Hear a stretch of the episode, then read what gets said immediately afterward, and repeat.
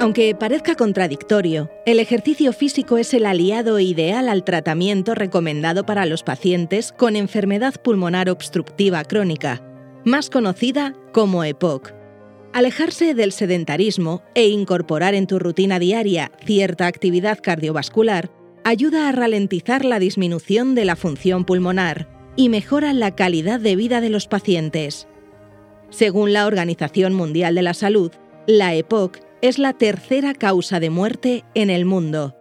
La edad no debe ser, ni mucho menos, un inconveniente para mantenernos activos, mejorando así la sensación de falta de aire, la calidad de vida y la resistencia al esfuerzo.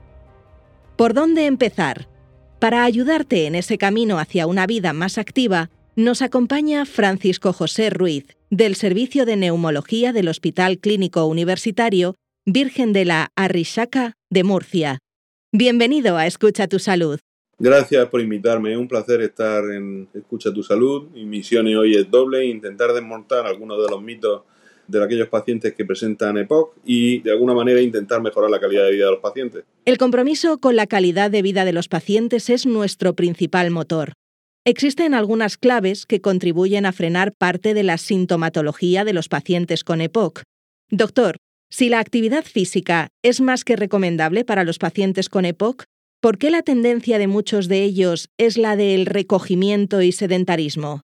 Los pacientes con EPOC se ha visto en grandes encuestas en nuestros días, en población general, que tienen tendencia al sedentarismo y a la poca actividad, particularizando cuando se progresa la enfermedad inicialmente por esta cursa silente y progresiva antes de la primera exacerbación, eh, que bien puede ser moderada o importante. Se produce una sensación de cansancio con la actividad y perpetuación del sedentarismo, debilidad muscular por la enfermedad. El paciente pues, va perpetuando progresivamente el cansancio el sedentarismo y posteriormente ya cuando progresa la enfermedad aparece pues, la falta de aire, la limitación funcional respiratoria, se va atrapando aire y aumenta la debilidad muscular de los músculos respiratorios de esa manera pues empeora funcionalmente y se lleva a un sedentarismo perpetuo. Hay trucos tan sencillos como dejar de fumar. Sí, claro, las personas que son fumadoras tienen mayor riesgo a sufrir Sabemos que el 40 al 50% de los fumadores posteriormente llegarán a desarrollar la enfermedad respiratoria. La magnitud de la caída funcional eh, va a variar según tipo de la etnia o según la edad o el sexo pero lo que sí que sabemos es que cuando se detiene el, hábito de fumar, la curva de caída de la función pulmonar se iguala a la de la población general. Podríamos resumirlo en que se aconseja a los pacientes con EPOC seguir los tips de autocuidados básicos, dejar de fumar, comer adecuadamente y hacer ejercicio físico. Eso es, la alimentación también resulta un punto de mucha importancia. La obesidad también limita la capacidad para hacer ejercicio y está más presente en los pacientes con EPOC y empeora también la sensación de falta de aire. Por otro lado, una inadecuada nutrición pues, pues, predispone también a una atrofia muscular y contribuye a la fatiga física. Luego, la nutrición para mí es un punto importante para los enfermos. ¿Existen algunos ejercicios clave para empezar a mover el cuerpo? Sí, desde el hospital que llevo a cabo Mirador hemos creado un documento para que los pacientes realicen algún tipo de ejercicio en su vida diaria y sigue una filosofía de mejorar su actividad del día a día. Hay que hacer ejercicios de calentamiento, salir de casa, evitar el sedentarismo, paseos, sol, aire. Se aconseja siempre caminar unos 30 minutos al día, ya sean de una sola vez o dividido en tandas de 10 minutos. Llevar una vida proactiva con ejercicios, hay que esperar en algún sitio, por ejemplo, hacerlo en pie, levantarse, por ejemplo, si estamos viendo la televisión en los anuncios para mantenerse activo y ejercicios sencillos para hacer en cualquier sitio, flexiones contra la pared, ponerse de puntillas varias veces al día, levantarse de la silla sin apoyar las manos, estirarse periódicamente durante el día y mejorar la postura apoyando la cabeza contra la pared.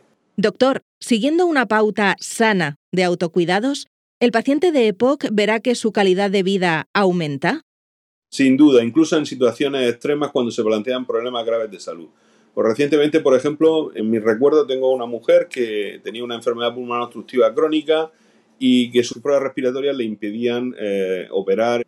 Después de suspender el hábito de tabaco, junto a una reprogramación de su actividad física y gracias al compromiso, lógicamente, de la paciente, pues hemos podido operarla y no ha presentado ningún problema postoperatorio. Ahora está en su casa con buena calidad de vida y ha cambiado el pronóstico de su enfermedad.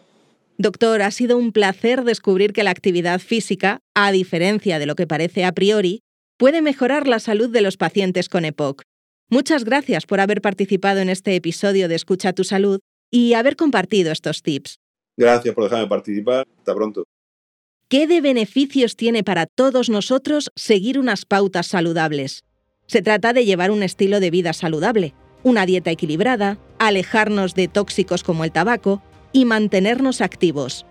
Llegados a este punto, solo puedo agradecerte una vez más que hayas apostado por nosotros a la hora de aprender a escuchar tu salud.